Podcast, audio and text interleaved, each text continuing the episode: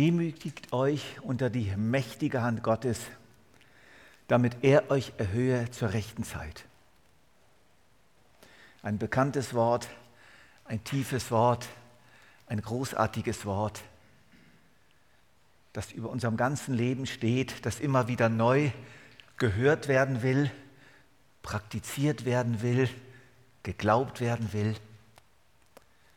Schauen wir uns mal Jesus am Kreuz an.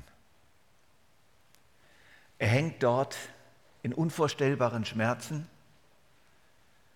von Menschen verlassen, von Gott verlassen, in einer unvorstellbaren Finsternis und Verlassenheit verbunden mit unglaublichen Qualen. Und er schreit aus der Tiefe seines Herzens, mein Gott, mein Gott, warum hast du mich verlassen? Wir können wirklich nur ahnen, was hinter diesem Schrei steckt, was für Gefühle, was für ein Elend, was für eine Not. Und doch können wir uns alle ein ganz klein wenig damit identifizieren. Denn Jesus vertritt hier mit diesem Schrei, den er wie kein anderer ausgestoßen hat, eben doch so unwahrscheinlich viele Menschen in dieser Welt, die immer wieder eben doch auch dieses Gefühl haben. Wo bleibt denn Gott? Warum ist er so wenig zu spüren, zu merken? Warum muss man immer so viel glauben? Warum meldet er sich nicht kräftiger? Vor allen Dingen, wenn dann die Dinge so lange gehen, wie jetzt diese Krise. Das ist wirklich nicht einfach. Das Leben ist wirklich nicht einfach. Und dieses Gefühl des Verlassenseins vom Eigentlichen, vom Größten, von Gott, das ist einfach immer wieder auch da. Damit müssen wir uns immer wieder rumschlagen. Und Jesus hat dieses Gefühl der Rätselhaftigkeit Gottes, des Verlassenseins von Gott und des, der Schmerzen, von denen er wusste, das hat mit Gott zu tun. Denn dieses Wort, warum hast du mich verlassen, kann auch so übersetzt werden, wozu hast du mich verlassen? Und dann, Minuten später, nachdem er diesen Schrei ausgestoßen hat, sagt er, Vater, in deine Hände lege ich meinen Geist. Das ist gewaltig. Das ist unglaublich. Dieses Vertrauen, diese Demut. Jesus ist der, der dieses Wort von Petrus wie kein anderer Mensch in der tiefsten Tiefe und größten Fülle erfüllt hat. Er hat es wirklich erfüllt.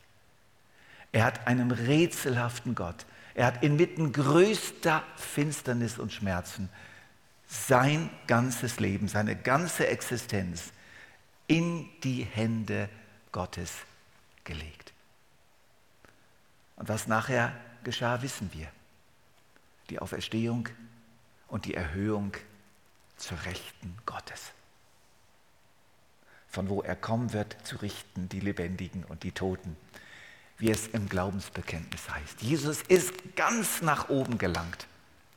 Er wurde erhöht an die allerhöchste Stelle weil er sich gedemütigt hat, weil er sich in diese Hände des Vaters anvertraut hat. Und glaubt mir, dieses Wort am Kreuz, das ist nicht einfach ersetzbar, das ist nicht einfach auslassbar.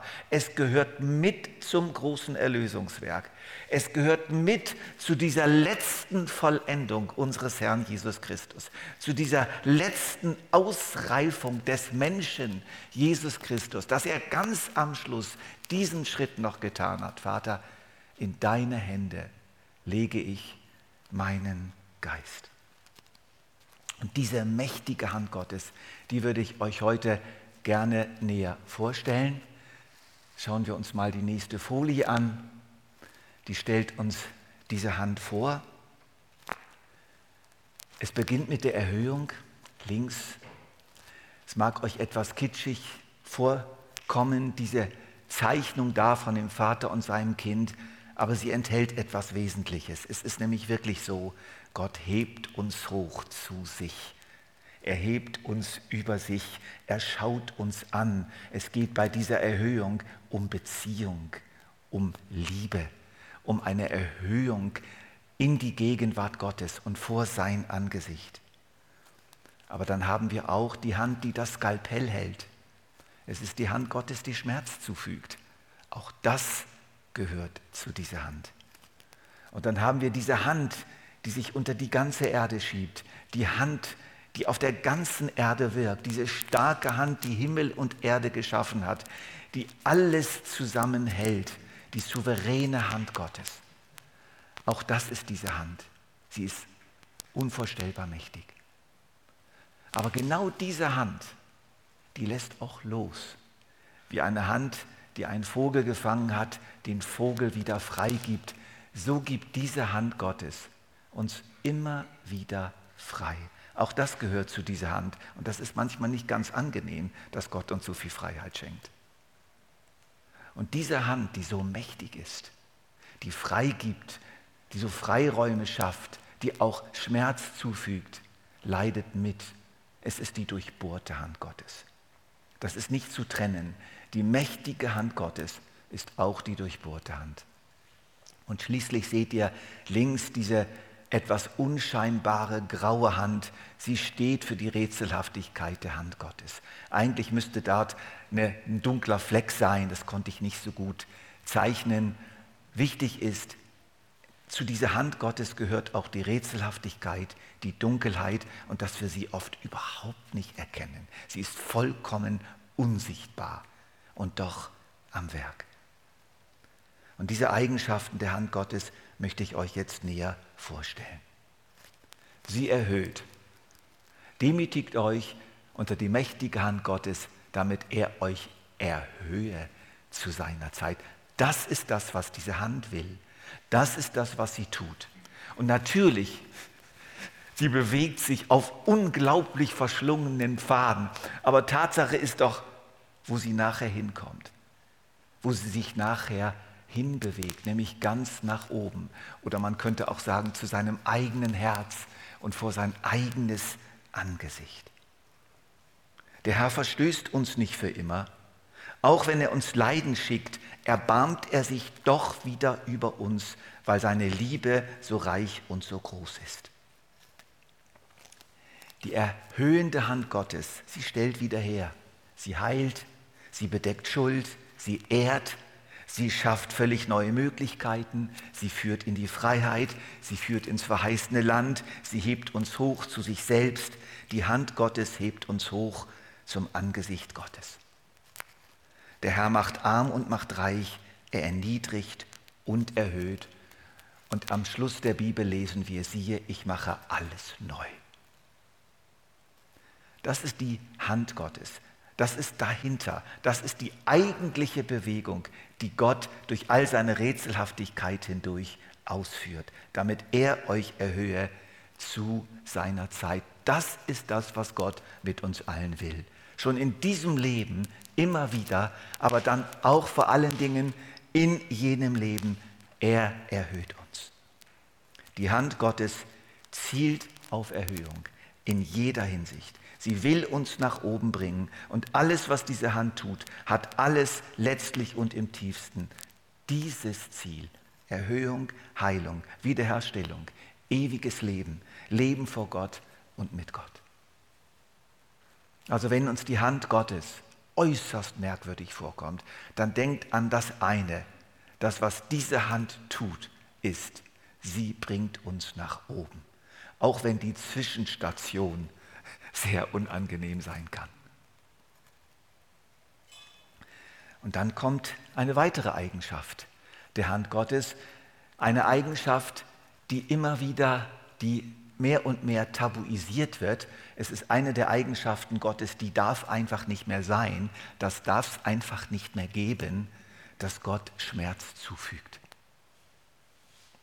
Paulus erzählt uns in 1. Korinther 12 oder 2. Korinther 12, ich glaube 2. Korinther 12, dass er in einem furchtbaren Leiden Gott dreimal gebeten hat, dieses Leid von ihm zu nehmen. Paulus nennt das der Stachel im Fleisch. Und ich bin immer wieder froh, dass wir nicht darüber aufgeklärt werden, was das genau ist, aber es tat auf jeden Fall sehr, sehr weh. Und Paulus schreibt, und es wurde mir ein Stachel im Fleisch gegeben. Diese Sprache, diese Grammatik, es wurde mir gegeben, ist typisch für die hebräische Sprache. Und sie bezeichnet nichts anderes, es ist nichts anderes als eine Umschreibung, Gott war das. Immer wenn dieses grammatische Konstruktion gebraucht wird, man nennt das das Passivum Divinum, die göttliche Leideform, ist immer von Gott die Rede, nie von Satan. Also Paulus sagt ganz klar, Gott hat mir einen Stachel im Fleisch gegeben, damit ich mich nicht überhebe. Man könnte es so sagen, dass Paulus gehört hat von Gott in dieser Auseinandersetzung mit diesem Stachel. Er hat sich ja an Gott gewendet. Warum denn? Weil er wusste, Gott hat damit zu tun. Und deswegen kann ich ihn auch darum bitten, diesen Stachel wegzunehmen. Und es ist wie wenn Gott dann gesagt hatte, Paulus, ich lasse dir diesen Stachel, ich nehme ihn nicht weg, damit nicht du dich überhebst, sondern damit ich dich eines Tages erhöhe und erhebe. Es ist zu gefährlich. Ich habe dir so viel gegeben. Du hast so viel erlebt. Und die Gefahr in deinem Leben ist einfach die, dass du hochmütig wirst. Und wir wissen es doch aus der Kirchengeschichte. Das wissen wir doch alle, dass es unzähligen Männern Gottes und Frauen Gottes so gegangen ist, dass sie sich dann doch irgendwann überhoben haben, stolz geworden sind, auf ihr tolles, frommes Babylon geschaut haben. Und das war nicht in Gottes Absicht. Davor wollte er Paulus bewahren. Wen der Herr liebt, den erzieht er mit Strenge. Und wen er als seinen Sohn annimmt, dem gibt er auch Schläge. Das steht im Neuen Testament, im Hebräerbrief. Und es ist eine Wiederholung eines Wortes aus den Sprüchen. Wir können das dummerweise nicht einfach aus der Bibel rausschneiden. Es steht nun mal da, es ist eines der Worte Gottes. Und im eigentlichen Grundtext steht ein ganz schlimmes Wort, nämlich das Wort geißeln. Wen der Herr liebt, den geißelt er. Was? Kann das sein, dass Gott eine Peitsche nimmt und den Menschen auspeitscht? Nein. Aber das Wort wurde gewählt, um den Schmerz auszudrücken. Und wir müssen uns das einfach jetzt mal sagen lassen. Gott kann wirklich auch Schmerzen zufügen und mit Strenge erziehen. Aber das Volk kehrt nicht um zu dem, der es schlägt, und den Herrn der Herrscharen suchen sie nicht. Man spürt hier wieder die Absicht Gottes. Kehrt um, kehrt um zu mir. Ich will euch doch erhöhen. Aber das Volk kehrt nicht um zu dem, der es schlägt. Und was David dem Propheten Nathan versprochen, was der Prophet Nathan David versprochen hat, das gilt uns allen. Da heißt, da richtet der Nathan dem David eine Botschaft Gottes aus. Ich will ihm Vater sein und er soll mir Sohn sein. Wenn er verkehrt handelt, werde ich ihn mit einer Menschenrute und mit Schlägen der Menschenkinder strafen. Aber meine Gnade soll nicht von ihm weichen. Die Beziehung wird nicht angetastet. Gott bleibt uns nahe. Aber es kann durchaus sein, dass er uns auch mal hart anfasst. Wenn wir Dinge tun, wenn sich etwas in unserem Leben entwickelt, was uns kaputt macht, was uns und andere anfängt zu zerstören. Jemand, der enorm diese, diese Seite Gottes verstanden hat, war Paul Gerhard. Die meisten werden sein Lied kennen, sollte ich meinem Gott nicht singen, sollte ich ihm nicht dankbar sein. Nur eine Strophe dieses Liedes wird praktisch nie gesungen. Ich glaube, ich habe das 20 Jahre, habe ich diese, oder überhaupt nie habe ich diese Strophe gehört, aber sie gehört zu meinem Köcher. Ich habe diese Strophe sozusagen in meinem Köcher und manchmal sage ich mir sie laut auf. Und die geht so. seine Strafen, seine Schläge, ob sie mir gleich bitter seien, dennoch, wenn ich überlege, sind es Zeichen, dass mein Freund, der mich liebet, mein Gedenke und mich aus der schnöden Welt, die uns hart umfangen hält, durch das Kreuze zu ihm lenke. So hat Paulus Gott verstanden, dass Gott auch einmal schlagen kann, aber Paulus weiß auch genau wozu, damit ich durch das alles hingelenkt werde, zurückgelenkt werde zu Gott. Verprügelt uns die Hand Gottes? Nein. Foltert uns die Hand Gottes? Nein. Ohrfeigt uns die Hand Gottes? Nein. Tut sie uns manchmal weh? Ja. Ja. Aber immer aus Liebe. Immer, weil die eigentliche, übergreifende Absicht Gottes ist, uns mit seiner Hand zu erhöhen. Und dann kommen wir zu einer weiteren Eigenschaft dieser Hand. Paulus sagt ja, äh, Petrus sagt ja nach diesem Vers, kurze Zeit später, der Gott aller Gnade aber will euch nach seiner Herrlichkeit, nachdem ihr eine kurze Zeit gelitten habt, stärken, kräftigen und gründen. Ihm sei die Macht in Ewigkeit. Ihm sei die Macht. Die Macht. Sie kann, was sie will, sie macht, was sie will und sie ist jeder anderen Macht im Universum unendlich überlegen. Und Jesus hat gesagt, mir ist gegeben alle Macht im Himmel und auf Erden. Alle. Alle. Alle. Die Macht Gottes ist alle anderen, ist allen anderen Mächten überlegen. Ja, sie umfasst alle anderen Mächte und jede andere Macht muss schlussendlich dieser souveränen Macht Gottes dienen. Im Buch Hiob lesen wir ja, wie Gott hier einer bösen Macht namens Satan erlaubt hat, Hiob anzutasten.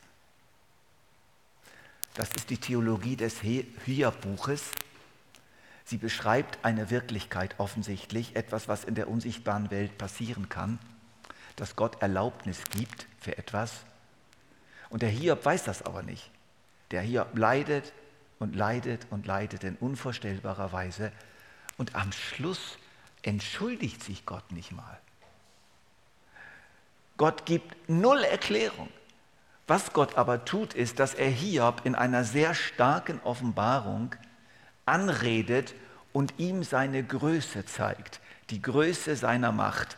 Und dann antwortet Hiob, bevor er wiederhergestellt wird, antwortet er so, ich habe erkannt, dass du alles vermagst und dein, kein Plan für dich unausführbar ist. Das ist die Offenbarung, die Hiob bekommen hat die Offenbarung der Größe Gottes. Und dann kam die Wiederherstellung, aber erst nach dieser Offenbarung. Die Souveränität Gottes wird von einem Propheten in besonders starker Weise geschildert und das ist der Prophet Jesaja. Ich lese euch da mal so einige Kostproben vor. Wie kommt ihr dazu, euch vor Menschen zu fürchten, die doch sterben müssen, die vergänglich sind wie Gras? Habt ihr euren Schöpfer vergessen, der euch erschaffen hat? Es ist derselbe, der den Himmel ausgespannt hat und die Erde auf festen Grund gestellt hat. Denn ich bin der Herr, euer Gott. Mein Name ist der Herr, der Herrscher der Welt. Ich wühle das Meer auf, dass seine Wogen brausen. Mit wem wollt ihr Gott vergleichen? Gibt es irgendetwas, das einen Vergleich mit ihm aushält? Seht doch nur in die Höhe. Wer hat die Sterne da oben geschaffen? Er lässt sie alle aufmarschieren, das ganze unermessliche Heer. Jeden Stern ruft er einzeln mit Namen und keiner bleibt fern, wenn er der Mächtige und Gewaltige ruft. Vor mir hat es keinen anderen Gott gegeben und auch nach mir wird keiner kommen. Ich allein bin Gott, ich der Herr, außer mir gibt es keinen Retter. Ich bleibe derselbe. Keine Macht der Welt kann mir etwas aus der Hand reißen. Was ich tun will, kann niemand verhindern. Deutlicher geht es nicht. Paulus greift das ein Stück weit auf, wenn er dann später in einer Predigt an Menschen, die Gott noch nicht kennen, sagt, er wird nicht von Menschenhänden bedient, als ob er noch etwas nötig hätte, da er doch selbst allen Leben, Atem und alles gibt. Das ist die Macht Gottes. Sie gibt allen in jeder Sekunde, in jeder Sekunde Leben, Atem und alles. Diese Hand hält alles zusammen, das ganze Universum, jedes menschliche Leben. Und nun kommt etwas ganz Eigenartiges. Etwas, was uns oft Mühe macht, aber etwas, was in der Bibel sehr, sehr klar bezeugt ist. Dass diese Hand, die alles umfasst, die alles hält, die alles trägt, die jeder anderen Macht überlegen ist, die alle Macht in sich vereinigt, dass diese Hand auch loslässt. Immer wieder loslässt. Sie fesselt nicht, sie bindet nicht, sie programmiert nicht, sie zerquetscht nicht, sie engt nicht ein. Sie greift zu, sie tut auch mal weh, aber sie lässt auch los. Da heißt es im Psalm 8, du machst ihn zum Herrscher über die Werke deiner Hände. Du machst ihn zum Herrscher über die Werke deiner Hände. Das ist das, was Gott einfach gemacht hat. Alles hast du unter seine Füße gestellt. Wir sind nicht Marionetten. Wir sind nicht einfach hingestellt und werden so programmiert wie eine Maschine, die ein Werkstück vollautomatisch herstellt, weil der, der die Maschine programmiert hat, eben ganz genau weiß, was er will. So läuft das nicht. Im Psalm 115 wird nochmal nachgedoppelt, der Himmel gehört dem Herrn allein, doch die Erde hat er den Menschen gegeben. Und zwar ganz real. Sie ist uns wirklich anvertraut. Und Gott hat den Menschen eingesetzt als Haupt und hat gesagt, okay, nun mach mal. Dir gehört die Erde. Du bist jetzt der Verwalter. Und ich rede dir nicht rein. Ich gebe dir Gebote, ich gebe dir Rat, aber du bist das Haupt. Und ich gebe meine Herrschaft als Schöpfer in deine Hände, weil ich will, dass du mein Ebenbild bist und selber machen kannst. Und das hat einen Preis. Das hat tatsächlich einen Preis. Das tut auch Gott weh. Wir sind mündig. Gott mutet uns einander zu, wegen unserer Freiheit. Und deshalb greift Gott im Moment oft nicht so ein, wie wir es uns wünschen. Gott räumt den Dreck der Menschen nicht weg. Gott kommt nicht mit seinem Putzeimer hinter den Menschen her und wischt alles schön grad weg, was die da an Dreck hinter sich zurücklassen. Er tut es nicht. Er gibt uns Freiräume. Allerdings sind diese Freiräume nicht unbegrenzt. Er schränkt sie immer wieder ein, sonst wäre niemand von uns mehr am Leben.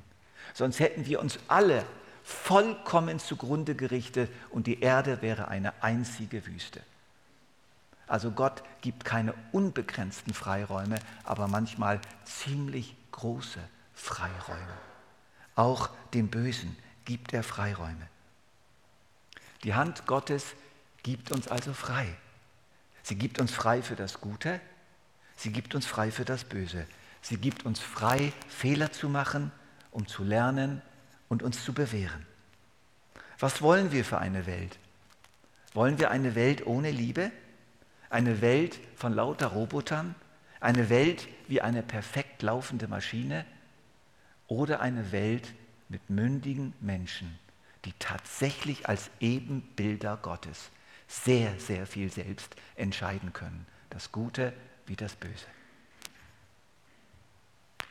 Aber gut ist es, dass diese Hand die so mächtig ist und die loslässt, die Freiräume gibt und die auch Schmerz zufügen kann, dass diese Hand eine durchbohrte Hand ist. Wir erkennen diese durchbohrte Hand Gottes in Jesus Christus am Kreuz. Dort sehen wir Gott. Wer mich sieht, sieht den Vater. Wir sehen in Christus den gekreuzigten Gott. Denn Gott und der Vater sind eins. Und Paulus sagt, Gott war in Christus. Also Gott hing auch mit am Kreuz. Und glaub mir, dass Gott die Schmerzen von seinem Sohn Jesus, mit dem er von Ewigkeit her eins ist, ganz genau gefühlt hat und ganz genau registriert hat. Und der ganze Himmel hat geweint. Hiob. Es gibt eine wunderschöne Interpretation der Hiobs-Geschichte im Jakobusbrief. Ein Satz, aber es ist ein großartiger Satz. Das Ende Hiobs habt ihr gesehen, also den Ausgang der ganzen Geschichte, dass der Herr voll innigen Mitgefühls und Erbarmens ist. Das ist die Hand Gottes. Voll innigen Mitgefühls und Erbarmens. Die Hand Gottes fühlt alles mit. Auch wenn die Hand Gottes Schmerz zufügt, glaubt mir, die Hand, die uns Schmerz zufügt, fühlt die Schmerzen selber. Wir müssen uns die Hand Gottes als eine Hand mit einer sehr, sehr großen Sensibilität vorstellen. Es gibt ja so die Physiotherapeuten und die Osteopathen, die haben ja diese, diese fantastische Gabe, dass sie über den Körper hinstreichen und die Muskeln fühlen und sie spüren die Verhärtung. Sie spüren, was los ist. Sie spüren Spannungen. Und das ist eine großartige Gabe, wenn Menschen Hände haben, mit denen sie so unglaublich gut spüren können. Aber Gottes Hand ist dem allen noch weit überlegen. Gottes Hand fühlt alles und spürt alles und sie fühlt mit. Wir haben einen Gott, der die Schmerzen der Menschen fühlt und der nicht unbeteiligt ist. Auch das gehört zu seiner Hand. Wenn Menschen uns Schmerzen zufügen, gegen den eigentlichen Willen Gottes, gegen den Plan A Gottes sozusagen, dann leidet er mit. Also, die Hand Gottes ist unvorstellbar sensibel. Wenn sie uns berührt, spürt sie alles. Wir haben einen barmherzigen, einen Gott voll Mitgefühl und Erbarmen. Aber diese Hand ist eben auch die Hand, die uns zwischendurch das Gefühl gibt, Gott, warum? Warum hast du mich verlassen? Also Jesus hat wirklich nicht mehr gewusst, was jetzt los ist. Er hat es einfach nicht wirklich mehr gewusst. Er kannte einiges, aber was jetzt hier mit ihm passierte, konnte er nicht mehr auf die Reihe bringen. Und das wird uns immer wieder so passieren, dass wir keine Erklärung haben dafür, was jetzt passiert, dass wir keine Erklärung dafür haben, warum jetzt bei Walter und Waltraud und Max Graf hier im Erlensträßchen er einfach nur ein paar ganz leichte Symptome hatte und sie ist beinahe um ein um Haaresbreite gestorben. Warum? Warum sie und warum nicht er? Warum geht es einigen von uns so gut, so unverschämt gut und warum anderen so grauenhaft schlecht? Weil wir gesündigt haben? Weil die einen besser sind als die anderen? Das ist so eines der vielen Erklärungsversuche, die auch die Freunde von Hiob versucht haben anzuwenden. Aber so einfach ist es leider nicht. Es gibt so viele Rätsel in dieser Welt. Rätsel in Blick auf so viel Elend. Und es ist so, wir können nicht, oft nicht herausfinden, warum und wieso jetzt etwas geschieht. Wie unergründlich tief ist Gottes Reichtum. Wie tief seine Weisheit und seine Voraussicht. Wie unerforschlich sind seine Gerichtsurteile. Wie unbegreiflich seine Führung. Denn wer hat die Gedanken des Herrn erkannt? Oder wer ist sein Ratgeber gewesen? Wer hat ihm je ein Geschenk gemacht, sodass er etwas dafür fordern könnte? Von Gott kommt alles, durch Gott lebt alles, zu Gott geht alles, ihm gehört die Herrlichkeit für immer und ewig. Und in dem Predigerbuch heißt es einfach so, für alles auf der Welt hat Gott schon vorher die rechte Zeit bestimmt. Aber der Mensch kann Gottes Werke nie voll und ganz begreifen. Und Paulus verwendet ein sehr schönes Bild. Er spricht von den Teilerkenntnissen. Er sagt, wir erkennen aus dem Teil. Wir erkennen wie in einem dunklen Spiegel. Wir kennen Umrisse, aber wir sehen nicht das klare Angesicht Gottes. Noch nicht. Das kommt dann, aber jetzt noch nicht. Und mir hilft das ist dieses Bild sehr. Ich vergleiche es sehr gerne mit einem großen Brett mit Puzzlesteinen. Wir haben da ein Zehntausender Puzzle. Nur bei unserem Puzzle fehlen ungefähr 9990.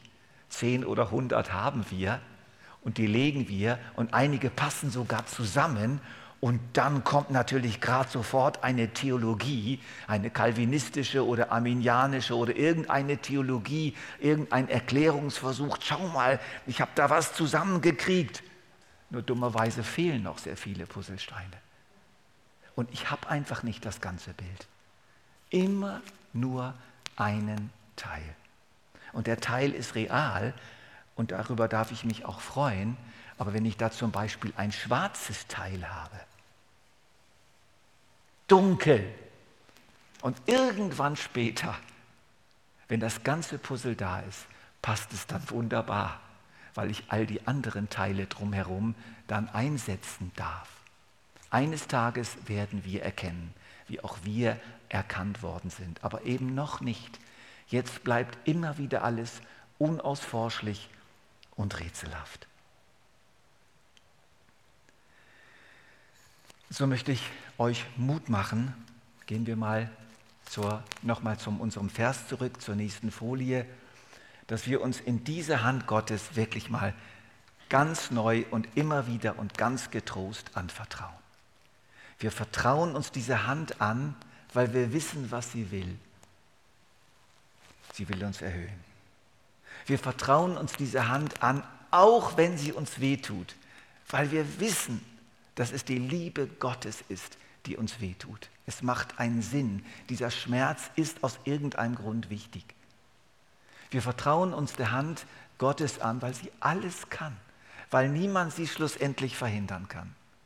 Und wir vertrauen uns diese Hand Gottes an, weil wir wissen, sie zerquetscht uns nicht. Sie bringt uns nichts ins Gefängnis. Wir haben immer Freiräume. Wir werden immer in diese wunderbare Freiheit der Kinder Gottes geführt. Und selbst in irgendeinem Gefängnisloch werden wir noch Möglichkeiten haben, Gott zu dienen. Auch das gehört dazu. Und sie ist durchbohrt. Sie fühlt mit. Gott ist an unserer Seite. Er weint mit uns, er lacht mit uns. Und schließlich lasst uns verzichten auf Erklärungen. Lasst uns darauf verzichten, immer genau zu wissen, warum und wieso. Es gehört zur Hand Gottes, dass sie unausforschlich ist.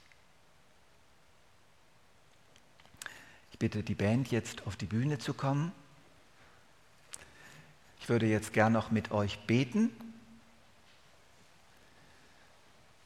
und bitte euch die Augen zu schließen und euch dem Gebet anzuschließen. Und nachher hören wir dann noch ein Instrumentalstück und können die Botschaft und auch das Gebet nochmal nachklingen lassen.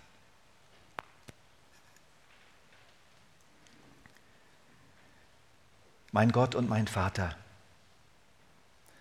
ich weiß nicht, was dieser Tag und die kommenden Zeiten mir und uns bringen werden.